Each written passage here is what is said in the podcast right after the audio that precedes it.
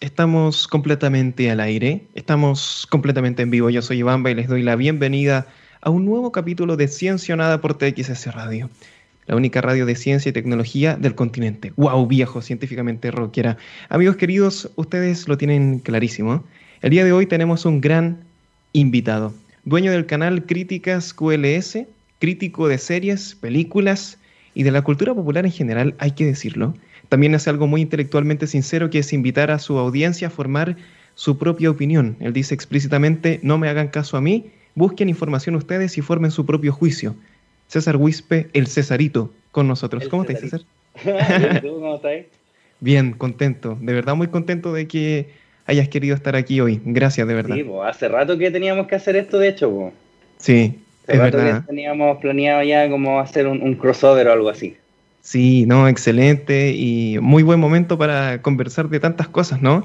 Y de partida, eh, yo encuentro genial lo que hace César de invitar a las personas que te siguen a, buscar ellos mismos su propia opinión y no copiarla de alguien más, ¿no? ¿Te parece que hace falta que más creadores de contenido hagan eso?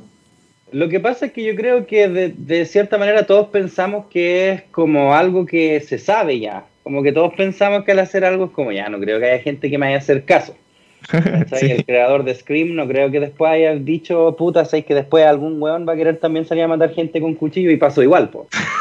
Entonces, yo, yo, creo que es como algo que de repente se nos olvida que hay que recalcar y al mismo tiempo igual saber que uno no tiene control tampoco por cómo se comporta la gente. Mm. O sea, y nada puede hacer Iron Maiden versus que lo escuche Camila Flores, por ejemplo. Entonces, pasa que la gente trata como de a veces tratar de igualar como el tipo de persona con el contenido y crear como un tipo de perfil, cuando no es el caso. Mm, hay que hacer esa disociación, dices tú, de, separar este, el eterno debate, de si uno puede separar al, al artista de la creación. Sí, eh, o sea, al artista de la creación y más que nada como la gente que lo consume cuando se trata de este tipo de cosas. O sea, si veis a personas que siguen, no sé, pues a Daniel Hadwe, obviamente cacháis cuál es el tipo de persona. Pero creo que no se puede decir lo mismo de canciones, o de comida, o de películas. Creo que el arte en realidad no funciona de esa manera. Bueno, yo mm. tampoco me considero artista, pero se, entiende el punto. ¿Y cómo, cómo, te definís a ti mismo, por ejemplo, en el rol que estás teniendo hoy en, en YouTube? Creador de contenido, youtuber, ¿cómo lo ves? La verdad no sé, no sé, youtuber yo creo, es como, sí, no, no, me queda otra. como creador, es que creador de contenido como que suena más bonito, ¿cachai? Pero a fin de cuentas youtuber, bueno, sí. Crearía contenido en otros lugares, pues generalmente creo casi puro YouTube y en Spotify.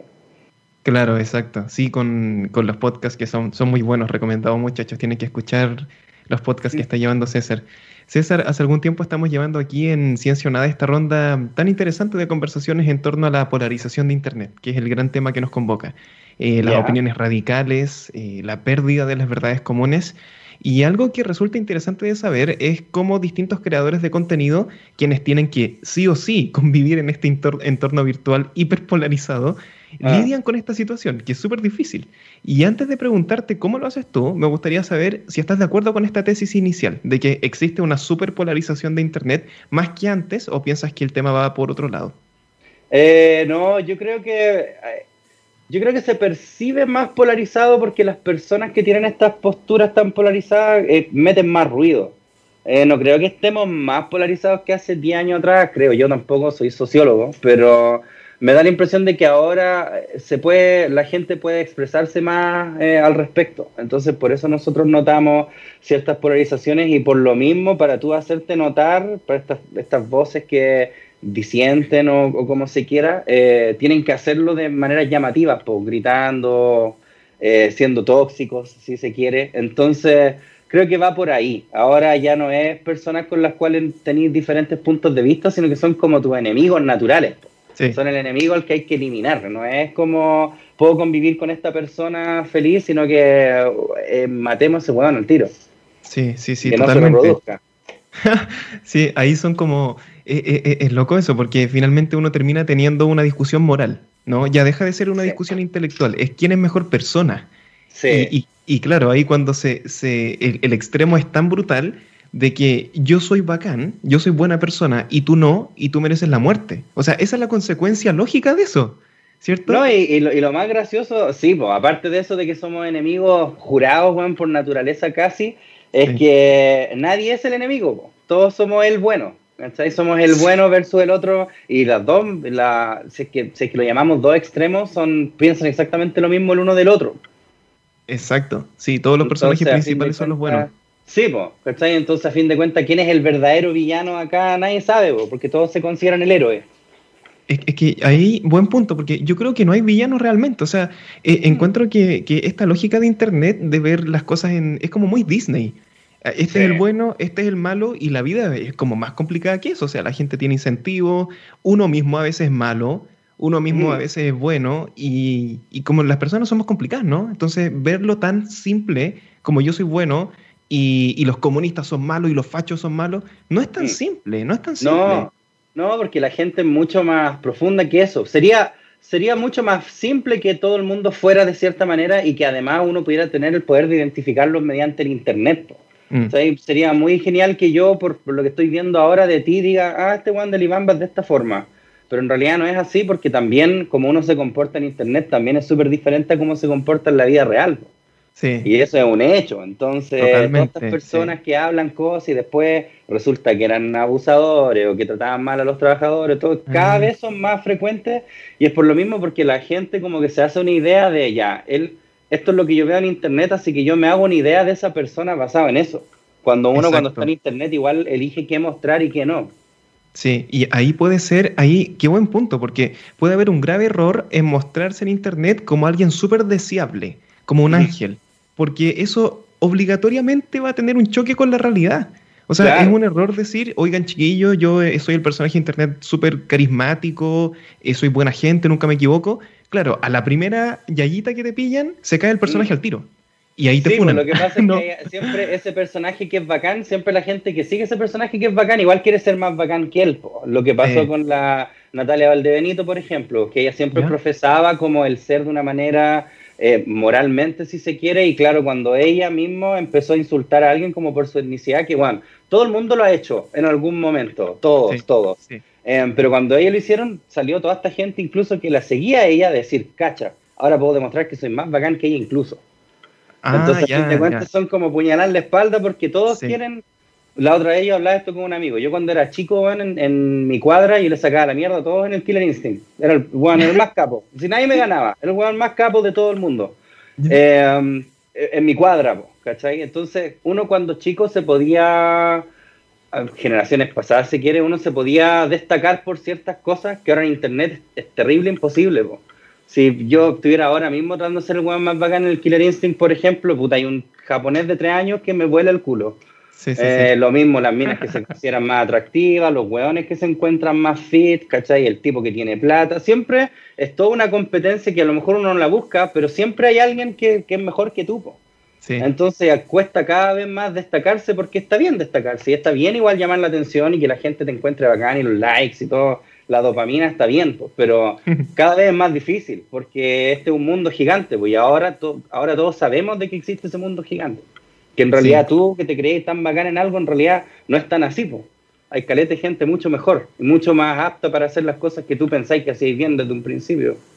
Sí, súper buen punto. Ese, ese choque de la realidad cuando uno jugaba en multijugador con el hermano y te pasaba ya online y te mataban al tiro y uno pensaba que era bueno. decía, oh, no, era tan bueno en este juego. Claro, entonces toma eso como en aspectos sociales igual debe ser súper complicado. Yo pensaba, eh, cuando yo era chico tenéis como una decepción amorosa o algo así.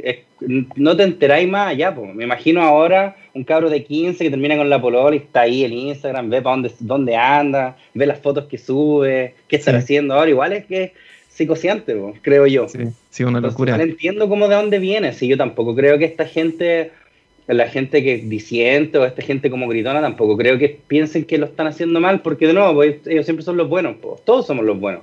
Sí, en realidad, es el tema. Es el ah. tema, todos somos los buenos. Y ahí, ¿cómo lo haces tú para lidiar con esa situación? Y sobre todo porque tu canal se basa en la crítica. O sea, hay, un hay un espacio amplio ahí para que alguien se ofenda, para que alguien se enoje. ¿Recibes muchos mensajes de gente enojadísima? sí, todos los días, claro, todos los días. Yo, nací en la funa. sí. Lo que pasa es que depende, porque igual yo trato de hablar como de series y de películas, trato como de no meter como a personas porque también, como lo que hablábamos recién, de repente uno se hace ideas nomás de gente, que no necesariamente son ciertas según por lo que tú veís, quizás este director cómo es, etcétera. Entonces, igual es difícil no, no emitir esos juicios porque uno es interesante, para la gente igual le gusta ver sangre. Em, y otra que después como que va aburriendo un poco hablar de lo mismo, entonces trato como de abarcar otras cosas. Trato como más de hablar de, de productos en sí, más allá de las personas detrás de. Y bueno, este ah. canal partió como reseñas, weas que eran malas nomás desde un principio. Pero ahora igual últimamente como que me he tirado más a las cosas que me gustan. Eh, más que nada por un tema como de, de, mantenerlo más fresco, porque igual aburre siempre hablar de puras cuestiones malas. Era mm. fome para mí también ver cuestiones que yo odiaba, perder el tiempo, si viendo películas o series que no te gustan. claro. ¿Cachai? Pero claramente siempre el, hablar mal de algo siempre va a llamar más la atención. En internet hay que tener opiniones fuertes, pueden ser buenas o malas, pero tienen que ser fuertes. El, ay, yo creo, el pucha en una de esas, no sirve en realidad. Sí, es como un, o sea, si uno pone un tweet, oigan muchachos, y si consensuamos cada opinión y tomo, que esa cuestión no aprende nunca, o sea, uno tiene que entrar a pelear. Hay que entrar a pelear. Sí, bueno, Yo, no, yo no trato de no usar Twitter, pero, pero sí, pues es así. Eh, porque sabéis que no me gusta. Siento que, que, no sé, bueno, Twitter es como para pelear, siento yo. Sí, sí, sí. Como que está hecho para pelear, para eso, y en realidad son cada vez menos las instancias en las que siento que necesito ir al choque. Ah, igual hay veces, igual hay veces que despierto y estoy aburrido y digo, ya, vamos a pelear un rato. ¿Por qué no? Pero siento que cada vez son menos esas instancias. Sí, sí, la lógica de Twitter es bastante así. Aparte que ahí, tú coincides con lo que nos comentaba John en este mismo programa, que él decía que la lógica de Twitter estaba hecha para pelear. O sea, está hecha para que uno suba tweets cortos, eh, muy emocionales, eh, donde la otra persona responda también en corto, también en emocional, y eso tiene un RT de otra persona que se suma también a pelear. Entonces, es un círculo eh, que no termina en nada productivo al final. O sea, la lógica de Twitter es esa. Para nada como te digo, yo igual entiendo porque, bueno, es entretenido pelear de repente, ¿cachai? Está bien a veces ser, ir al choque, que te crees vos? Está bien, de vez en cuando, pero siento que es mm. como media, a pesar de que uno es quien puede como personalizar un poquito la experiencia, porque igual, además que mi Twitter es muy diferente al tuyo, en lo que respecta al inicio, igual que Facebook, igual que Instagram. Entonces, igual hay gente que peca un poco de que Twitter es netamente tóxico, igual depende de lo que tú sigáis. Lo mismo que TikTok, es como que podéis ver a puros cabros chicos bailando como imbéciles, o podéis seguir gente que hace manualidades o reseñas, depende.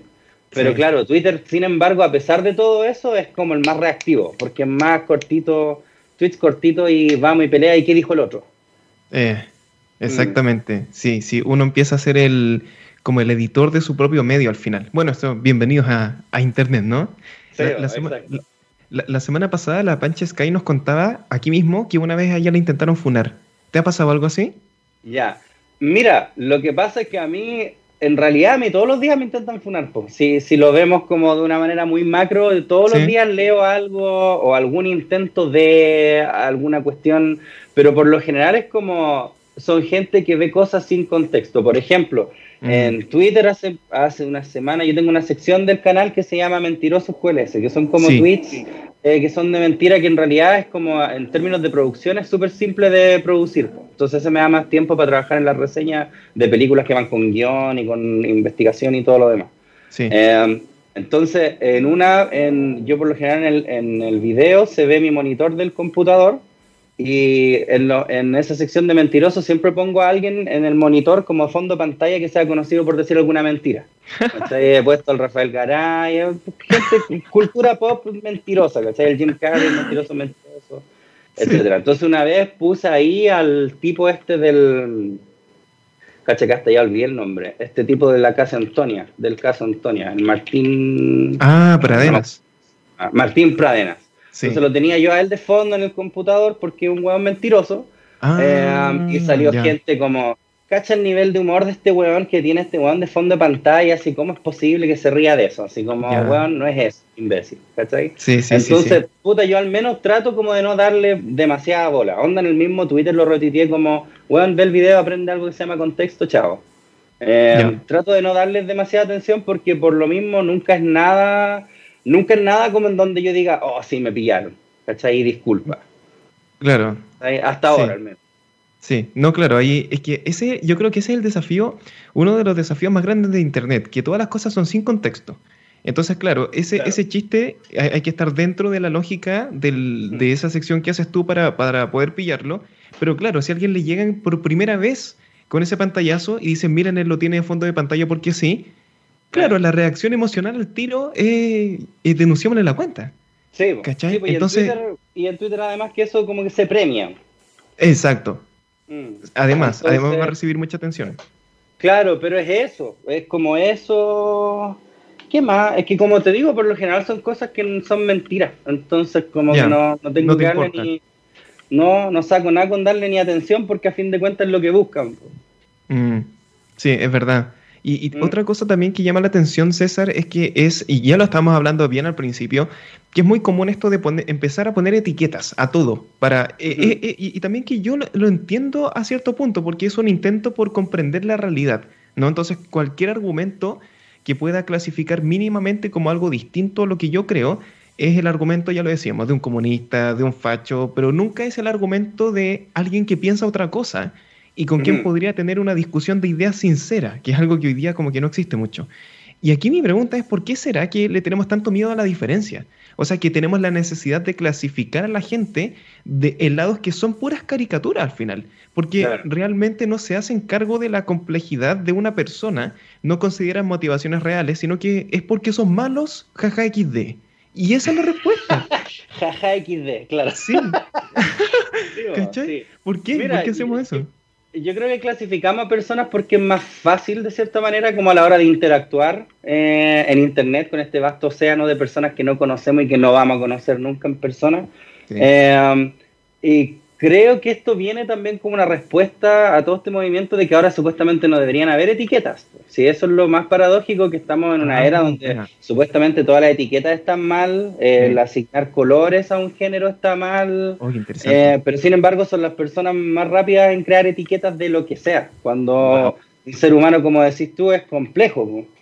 Si hablamos como de temas de, la otra vez lo hablaba también con otra persona, si hablamos como de temas sociales o importantes, yo decía, yo creo que el aborto debería ser eh, legal, pero no creo que debería ser gratuito. ¿Qué soy?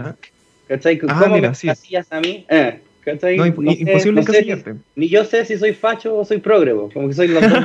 Voy a explotar. Oye, y, y, sabéis, César, que eso es súper interesante porque hay, hay, esto está demostrado que cuando uno lee, imagínate ya, yo leo esa opinión que tienes tú en Twitter y tú dices, ya, mira, aborto legal pero no gratuito. Cuando yo leo eso y soy incapaz de categorizarte, porque ya no puedo pegarte desde un lado, estoy bajo un estrés tremendo, porque no sé qué hacer. ¿En serio? mis respuestas predeterminadas para el comunista o para el facho, como no las tengo y tengo que entrar necesariamente a discutir de verdad, no sé qué hacer. Y, como que tu cerebro explota un poco. ¿Es así? de verdad explota el cerebro, ya, no sabía. Sí. Es así, está pues, demostradísimo. puede pasar. Es que aquí estamos, es que claro, en internet también hay que entender que hay veces hay gente que no está, que no está dispuesta a debatir tampoco y eso está bien. O sea, yo recibido comentarios como, a ver, respóndeme esta weá, ¿por qué si no quiero? ¿Cachai? El que tú no queráis no significa tampoco que nunca quieras hacerlo. Sí. ¿Sabes? Pero es que se crean, como te digo, como uno está expuesto, se crean como ciertas caricaturas de cómo es uno, se imaginan cómo se comporta uno, cómo huele uno, de qué tamaño es, todo. Entonces, a fin de cuentas, creo que es, es, culpa de eso también y, todos lo hacemos de cierta manera. Ahora mm. que ocupé eso como para crear juicio, yo creo que es lo que está complejo. Sí, es el tema. O, que alguien crea conocerte. No, yo conozco al César Wispe porque lo veo en ah, No, eso pasa todo, puta, siempre. Siempre, siempre, sí. Todos me conocen, todos saben más de yo que yo mismo. Todos saben más que yo, todos saben mejor cómo es mi audiencia que yo mismo, todos saben mejor cuánto gano más que yo mismo todos saben en realidad si es que yo secretamente soy algo que yo aún no me he dado cuenta. Esa es como la que más mm. me gusta. Esa es la que más me gusta. Como que hay cierto, detrás de mis palabras hay cierto color político o cierta ah. tendencia así escondida que yo no me he dado cuenta porque la he internalizado muchísimo. ¿Y, ya te pillaron también? ¿Te pillaron también quién te financia? Eh, no sé todavía si es George Soros o no, sé, quién es. O andarme, alguien me paga por hablar bien de ciertas películas, por ejemplo. Eso lo leí harto. Eso lo leí harto. Eh, um, pero, puta, ¿qué le vamos a hacer? Como decir, esto es parte del internet. Sí, que es lo que la gente, Lo que pasa es que la gente cree lo que quiere creer. Mm. Digo que uno ya está como predispuesto a, pensar una weá no sé, si yo le tengo mal a alguien, en realidad a mí me gusta seguir sintiendo eso porque estoy cómodo en eso. Entonces, si alguien viene y me dice, no sé, que en realidad esto no era así, eh, aquí estáis vos. es más simple. Es más simple. Entonces, cuando las personas llegan con un sesgo a ver cualquier tipo de contenido, con cualquier tipo de persona, generalmente se van a quedar ahí, y a todos, a todos, generalmente nos vamos a quedar ahí porque es más cómodo, es más entretenido, igual es entrete odiar de repente. Igual es entrete así, hacerte pasar rollo, oye, no sabéis nada de lo que me dijeron a mí la otra vez de tal persona, que está igual es rico. Entonces, ese, ese, es un problema que tenemos todos. Sí. ¿Sabes lo que yo encuentro que es? Es como lo más peligroso de esto que estamos hablando, porque tú y yo lo tenemos claro, y, los muchachos que están aquí en el chat, que los estoy leyendo, que dicen vivo el César, que grande aquí que nos acompaña, gracias por los comentarios, vamos a estar ah. leyendo preguntas, así que aprovechen de hacer sus preguntas muchachos. Lo, más peligroso es que tú, tú y yo lo entendemos, los muchachos lo entienden, es Internet, cada uno vive su propia burbuja, los algoritmos te recomiendan las mismas cosas una y otra vez y uno termina atrapado en eso, lo entendemos. El tema es cuando hay una persona que no lo entiende. Y sabes lo que yo creo aquí es que la mayoría de las personas no lo entienden. La mayoría de las personas que están en Internet no lo entienden para nada y creen que la realidad que ellos ven en Internet, que es individualizada para ellos por los algoritmos, es la realidad de todo el mundo. Entonces ah, luego esas mismas personas salen a la calle y encuentran a otro que también está en el otro extremo de la burbuja y la única, la única solución a eso es ponerle un palo en la cabeza. Porque mm. no pueden conversar ya. Están tan extremados que no hay ninguna verdad común entre ellos. ¿Se entiende mi punto, cierto? Sí, sabí eh, eh, de lo que habláis tú más o menos es como se han instalado las posverdades después del internet, pues, porque ahora hay como un problema muy grave de posverdades que sabéis que es impresionante, weón. Es súper loco, es súper loco. Eh, la posverdad, bueno, para la gente como que no entienda, es cuando tú tomáis algo que no es necesariamente real y lo ponéis como verdad para luego contra... Yo creo que tú lo explicáis mejor, weón. Yo creo que tú lo, lo podías explicar mucho mejor. No, pero estaba bien. Lo que estabas diciendo estaba súper bien. Entonces, por ejemplo, no sé, he visto que también es como una maniobra política, pero también una maniobra social. Por ejemplo, el tipo es el... Qué terrible que lo, eh, antes los hombres... Espérate, no. Es como... Abrazar a otro hombre eh, no te hace menos hombre porque en realidad eso es retrógrado y todo, siendo que los hombres se abrazan hace caleta, hace caleta de tiempo. Claramente existe lo que decís tú, estas personas que quizás en su círculo tienen a sus abuelos del año de la corneta o sus abuelas que dicen, oye, ¿cómo se anda abrazando esos de maricones? Pero en realidad, socialmente es más que aceptado. Eh, pero entonces llegan estas personas y plantean eso, ¿por qué? Porque como hablábamos de la misma cuestión del Killer Instinct, como no tienen con qué poder resaltar, tienen que resaltar con algo que en realidad ya no es tema. Ah, ya. Yo puedo abrazar a otros hombres, mírenme qué avanzado soy. Bueno, todo el mundo lo hace, todo el mundo se da en la cara, se sabe, y hace, hace, mucho tiempo que no. Pero claro, como es personas que no, no, pueden destacar ni por jugar bien en el Killer Instinct, ni por eh, hacer cualquier tipo de cosas, tienen que llegar y, y plantear estas post-verdad y, es, es, terrible preocupante. O sea, veis, el Bolsonaro ahora subió en, en, en, ¿cómo se llama? En aceptación pues, en Brasil, subió, así como más que antes. Después del debate del Trump con Biden, a pesar de que Trump lo putean todo el día en, Twitter, bueno, cada vez tiene más aceptación. ¿Cómo, ¿Cómo es entonces? ¿Cuál es la verdad?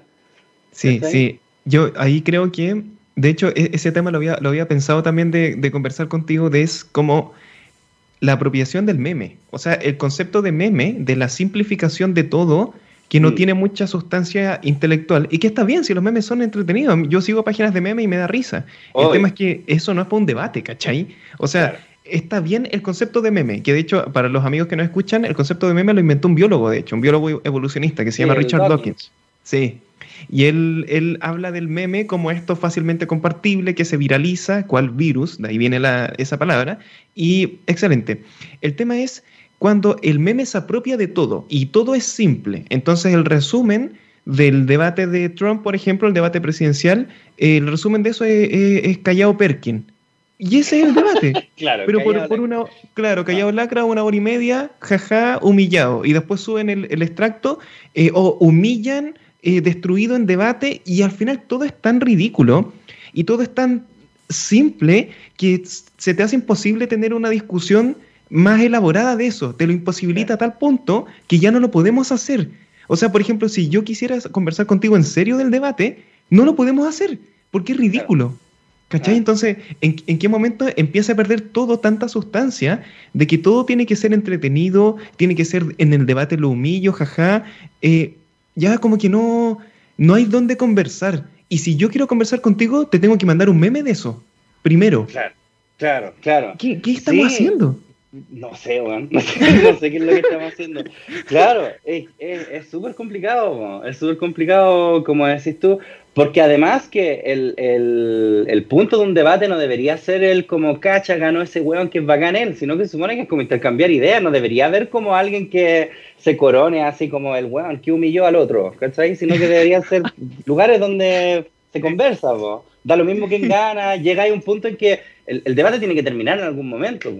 Claro. Y a veces por tiempo, a veces por cansado, a veces por quien sea, pero no necesariamente es porque un weón ganó. Entonces, es, lo que pasa es que es buscar la validación personal siempre, po. ¿cachai? Ese sí. ganó y yo sigo a ese weón que ganó, por ende yo también debo ser ganador.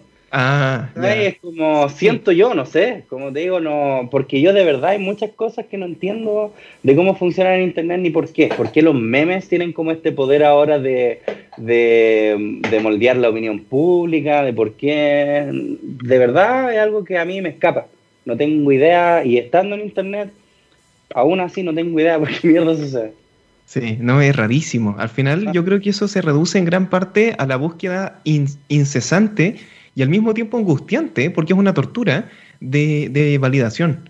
Y esta, eh, tú ya lo dijiste al principio, o sea, el tema de la dopamina. Al principio, esto es igual que consumir una droga, o sea, uno está contento con, con un poquito, pero después necesito el doble. Y después necesito que cuatro personas me validen. Y después, si no me dan RT, ¿por qué me odian? ¿Cachai? No, y además ni siquiera, sí, pues sí, sí, es verdad. Y ni siquiera tú mismo, de repente, otras personas te dicen, weón, mentira que subiste esta foto recién y ya tiene mil likes. Así como, ni siquiera tú te das cuenta de eso, pero quizás deberíais estarlo haciendo en una de esas.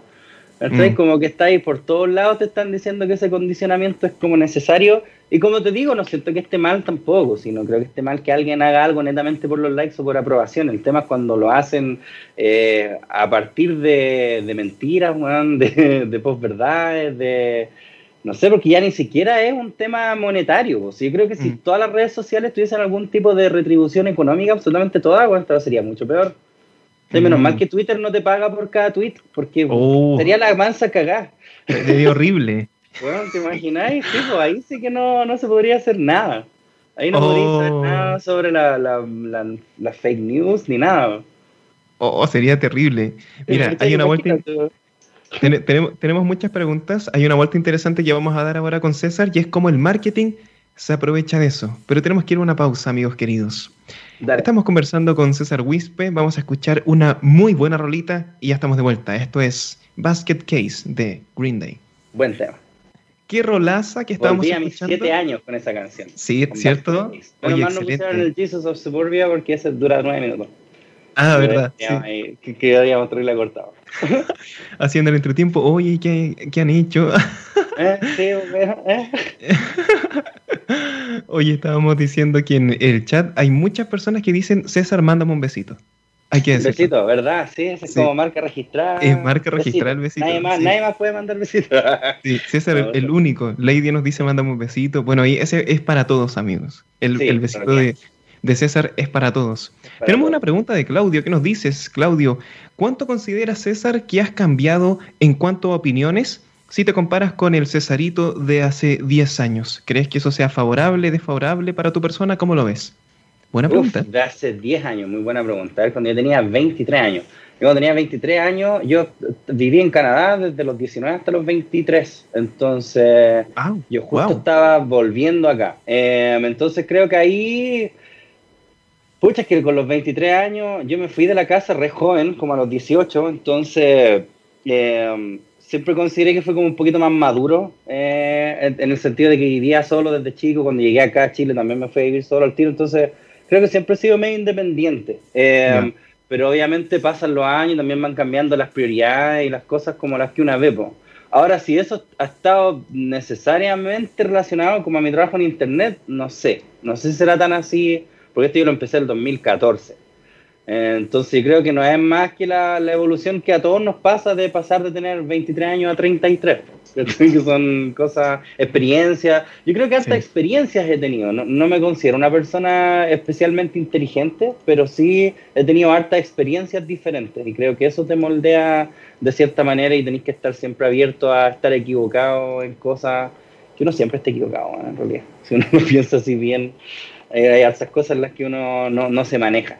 Mm, sí, pero ese, ese, es el primer paso de la sinceridad intelectual, entender que uno no lo sabe todo, que hay gente que sabe ah, más, que uno en, en, diferentes ramas. Y sobre todo hoy día, ¿no? Porque hoy día es el, conocimiento está tan especializado que uno tiene que escoger qué cosas aprender y qué cosas no. O sea, uno intencionalmente tiene que decir, esto no lo voy a estudiar porque el día tiene 24 horas nomás. Claro. Sí, además que es difícil un poquito como medir el, nivel de la intelectualidad, si se quiere, porque claro, yo, yo me he metido de repente a videos de YouTube donde hay unos debates, weón, en los comentarios que digo, ¿dónde está toda esta gente, weón? ¿Por qué estos weones no son presidentes, weón? No se lo llevan los rusos, porque... Y anda tú a saber en realidad cuánto de hay de, conocimiento en eso también, pues si mucho de eso también es cháchara nomás, es meter ruido. Entonces...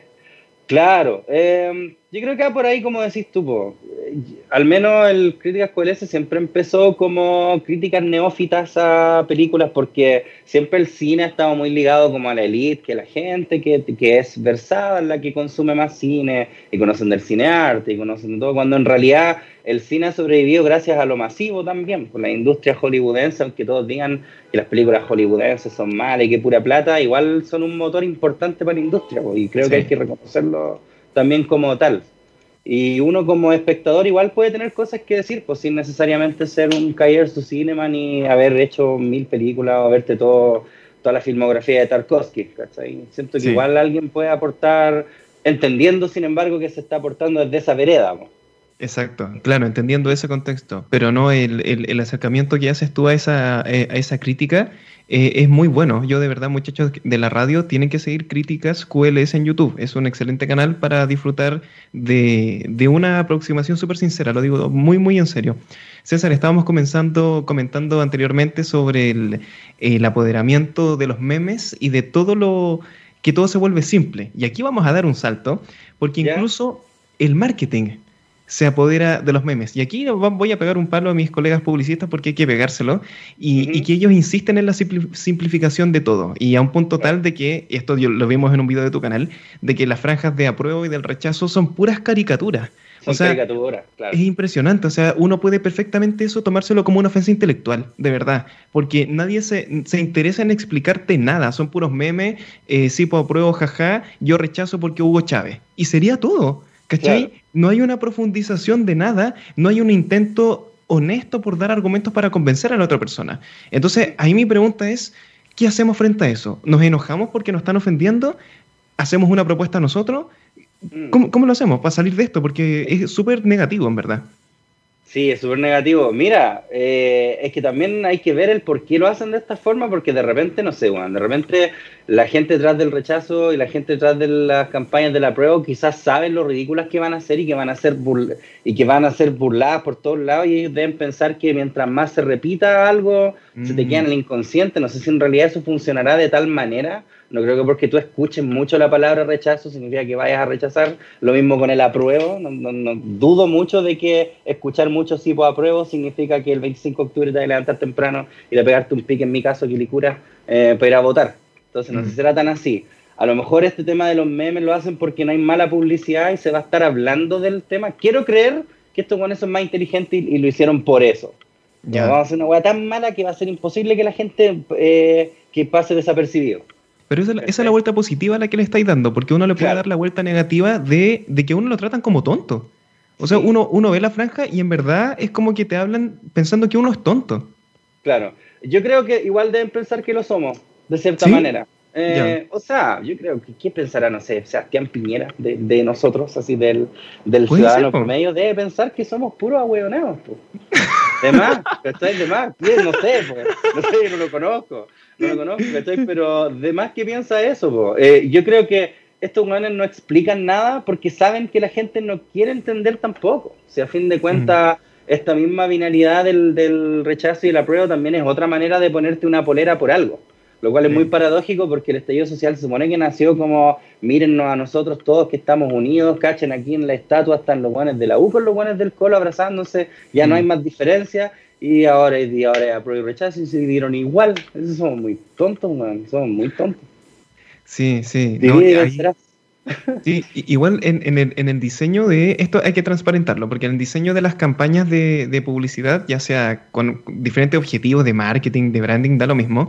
Al final, el gran objetivo es que se, bueno, depende de nuevo el objetivo, pero por regla general es que llegue a la mayor cantidad posible de gente y para eso se necesita que sea muy simple, porque por definición cuando uno tiene eh, discusiones que son demasiado específicas, imagínate, nosotros estamos hablando ahora de neurobiología.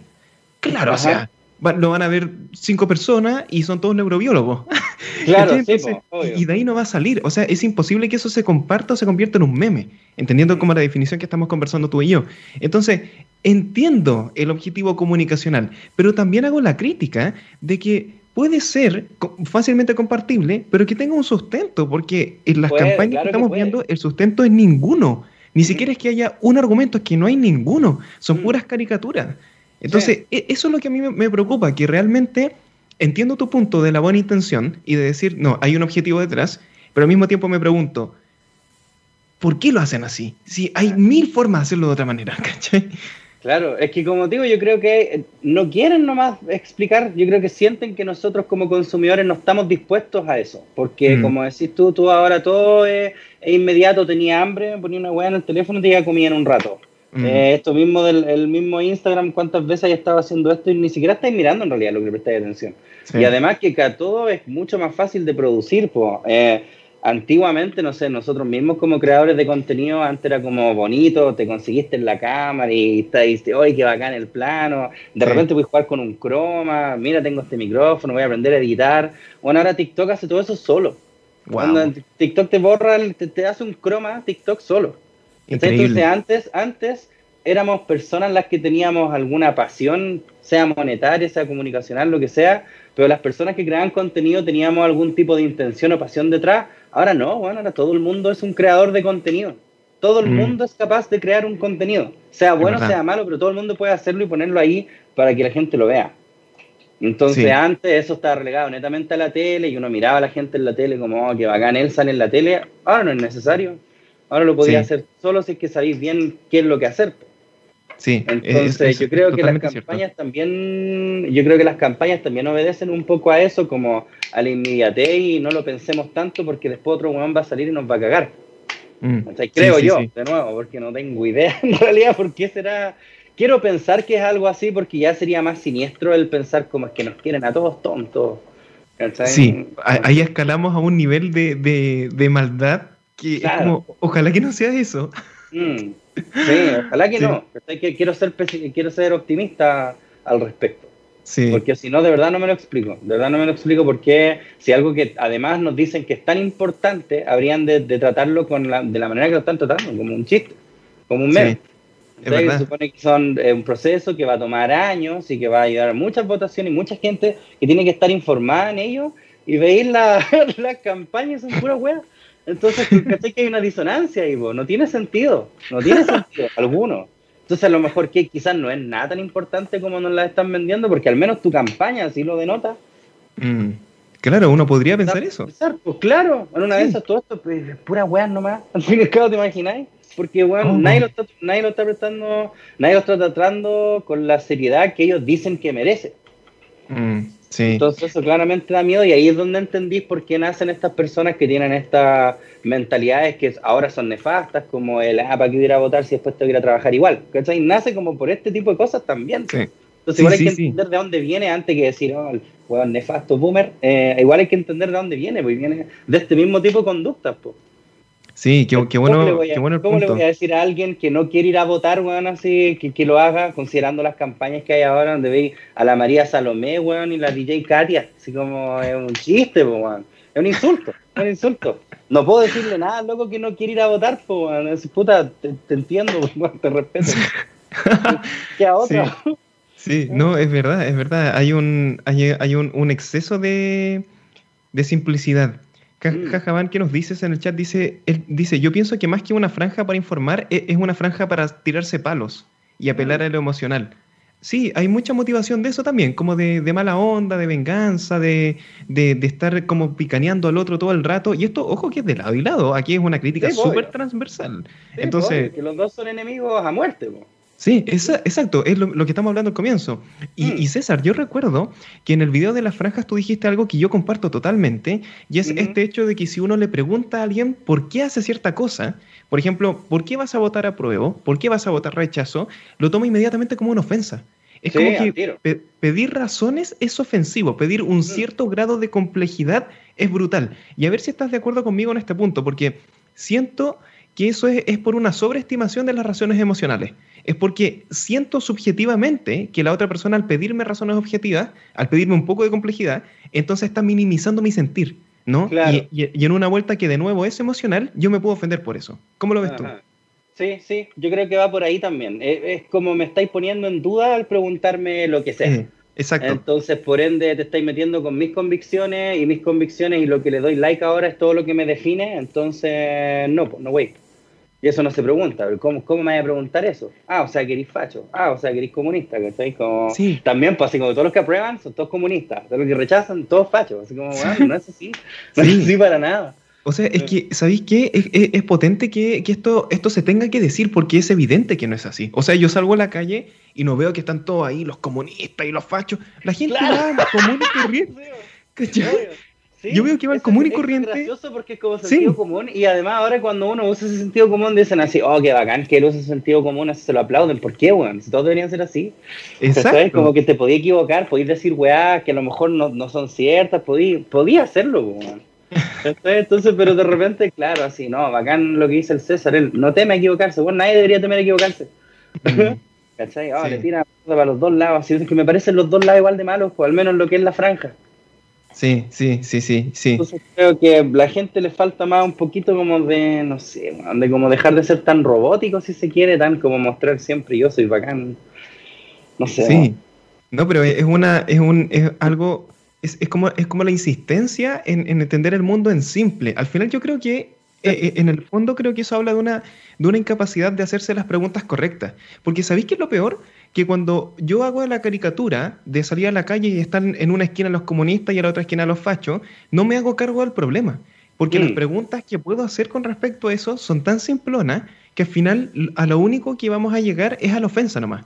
Y, y, la vida real se convierte en Twitter, ¿no? Y de ahí no salimos nunca y no nos hacemos cargo de las problemáticas de verdad. ¿Y cuál es la problemática de verdad? Que hay personas que están decidiendo. Y eso está bien. Y, si, si, va a votar a prueba, no es comunista necesariamente y el rechazo no es facho necesariamente, sino que es una persona que piensa un poquito más para el otro lado, que puede estar, ojo, esto es interesante porque puede estar perfectamente muy en el centro, pero si opina un poquito más a la izquierda o a la derecha, tiene que votar por una porque el plebiscito te obliga a votar solamente por dos opciones, no hay grises. Cosa que está bien porque de eso se tratan los plebiscitos, pero no significa que toda la gente piensa en blanco y negro. ¿Cachai? O sea, el análisis eh, es tan básico de, hacer la caricatura constante que al no hacernos cargo del problema, el problema termina siendo peor. Al final es culpa de eso. Claro. Lo que pasa es que sí, pues estamos todos los días, sobre todo ahora en pandemia, estamos solamente interactuamos por internet, ahora mismo lo estamos haciendo, y todo en internet es like y dislike, por ende la vida real debe ser lo mismo, o me gusta o no no entre medio. No hay, por estar entre medio es el amarillo. Esa es como otra. Esa es como la peor otra, Otra etiqueta. Esa es como peor aún. Sí, por amarillo. Ese sí que es chacho. Sí. claro. Sí, mira, yo, yo ahí no sé cómo. Porque hay, hay, hay creadores que le dicen más comunista, más facho, más amarillo. A mí me dicen más amarillo, pero no me lo tomo mal. Porque lo, creo que le di como la vuelta positiva del sentido de que el amarillo es como que el consenso a las opiniones. Y, y, mm. eso lo veo bien igual, ¿cachai? Como que me lo trato de tomar bien. Supone que amarillo es como un, un, insulto y tampoco lo veo. A mí en realidad yo te diría que las tres weas me las dicen de igual manera. Como que ah, depende del día, como que depende de lo que hable. ¿Cachai? Cuando saqué el video de Perro Bomba, era un progre culiado asqueroso, ¿cachai? De la izquierda para que eh, cuando hablé de, de, esta otra película de los cabros chicos de Curious, puta ahí me transformé en pedófilo. Todos los, todos los días soy algo, weón. Todos los días soy algo diferente. Ya, pero etiquetas brutales igual. Sí, pero como digo, son puras weas. y como digo también, pues son gente que las pone porque quieren llamar tu atención, supongo, no sé. Pero claro, yo creo que todos los días soy como un caballito de mar, weón. Todos los días soy algo diferente. ¿Cachai? Todos los oh. días despierto y estoy en otro, en otro, eh, en otro lado del espectro político. Un día soy progre, el otro soy facho, pasado mañana voy a ser amarillo, pues el lunes ya voy a ser progre de nuevo.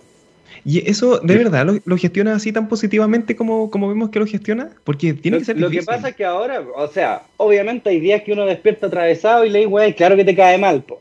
¿Cachai? Claramente hay días, pero tenéis que, yo al menos trato de ver como de dónde vienen, siempre. Entonces, si un comentario en Instagram, una foto, así que no tiene ni perfil, lo veis, tiene cero, cero posts, cero seguidores, cero, sale la chucha el weón, ¿cachai? Eh, lo mismo en Facebook, lo mismo en eso, y depende también como en qué se basan, porque como te digo, la misma cuestión que pasó con la foto del Martín Pradena, como en realidad me voy a ofuscar por gente que ni siquiera es capaz de como decir, oye, ¿quién es él? ¿Dónde sale eso para verlo? ¿Cachai? Por último, onda, si no son capaces ni eso, ¿qué me voy a enojar de, de qué piensen de mí? En realidad, en realidad a mí hasta me agrada, para serte, para serte franco, como que todos los ah, días que me tienen alguna etiqueta así diferente, absurda, es como, puta vale, weón, en serio, así como, bacán, que seáis feliz con eso, ¿cachai? Porque es que para mí es tan absurdo que, que de verdad que no puede más que, me da tanta rabia que ya me da risa, ¿cachai? Da la vuelta porque son cosas ridículas nomás. el día que me tienen alguna weá, yo creo que esa es la que siempre duele, por la que tú leí y decís, ah, igual me cago el weá. Igual, tiene algo de cierto. Yo creo que eso es como necesario para que te lo tomes mal. Ya, pero tiene que tener un, punto lógico. Necesariamente, como, oye César, te contra, eh, dijiste algo que después negaste en tal parte. Claro, Eso puede tener cierto sentido. Eso puede tener cierto sentido, chut, igual me cagó, ¿cachai? Chut, igual quizás soy un poquito hipócrita como lo somos todos. Eh, pero por ah, lo general, esas etiquetas que veo yo son putas, son ridículas. Sí, sí, no es para tomársela en serio. Eh, claro. No, qué bueno, eh, encuentro genial. yo creo que es un mensaje súper bueno para los muchachos que de repente que nos escuchan y que dicen, chuta, me están atacando por internet o algo que, que puse se viralizó y me están todos pegando. Encuentro que la vuelta que le das tú es súper positiva, porque de alguna forma es como, oye viejo, en verdad, da lo mismo si una persona en internet te valida o no, ¿cachai? O sea, da, exactamente lo, mismo. Da lo mismo yo me acuerdo cuando salió el Breath of the Wild del Zelda hace muchos años. Me acuerdo que algo pasó también que estaban, bueno, así los comentarios, el Twitter, no sé qué pasó. De verdad nunca caché cuál fue como el punto. Creo que fue como una, un kawin de, de YouTube, la Civil War, una wea así decían.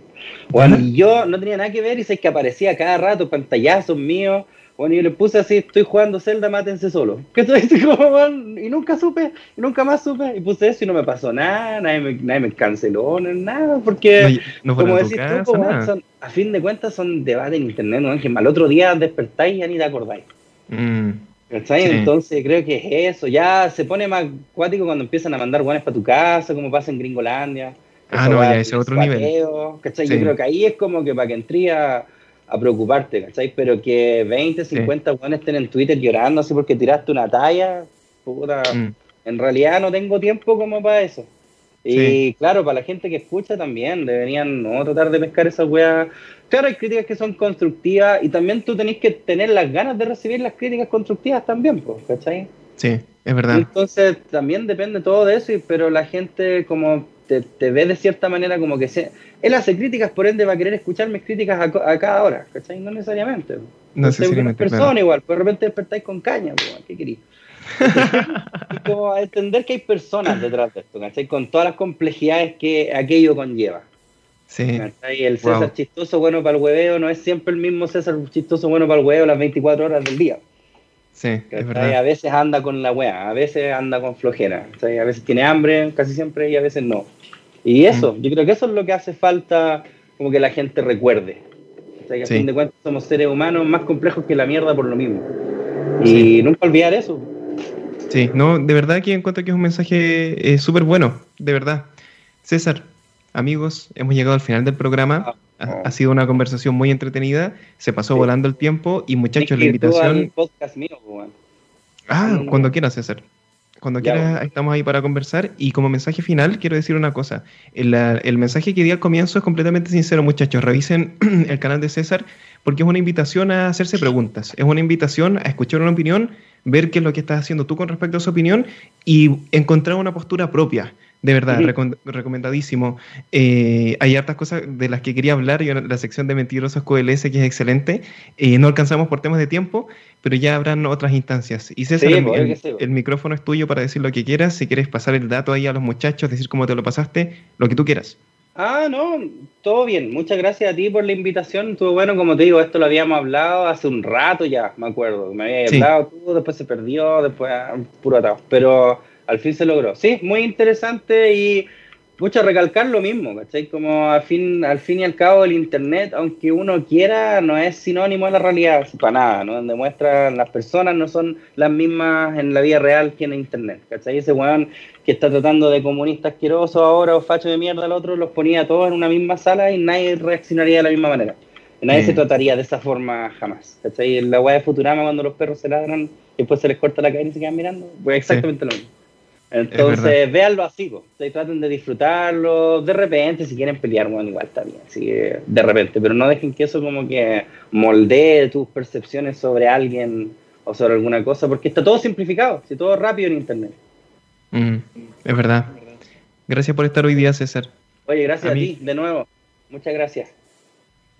Amigos, gracias por estar con nosotros un viernes más y no se vayan porque ya viene Mundo FinTech. Yo no me lo pierdo. Cuídense, que estén bien y como siempre, mucho amor. Chao. Chao, chao, besito. El besito.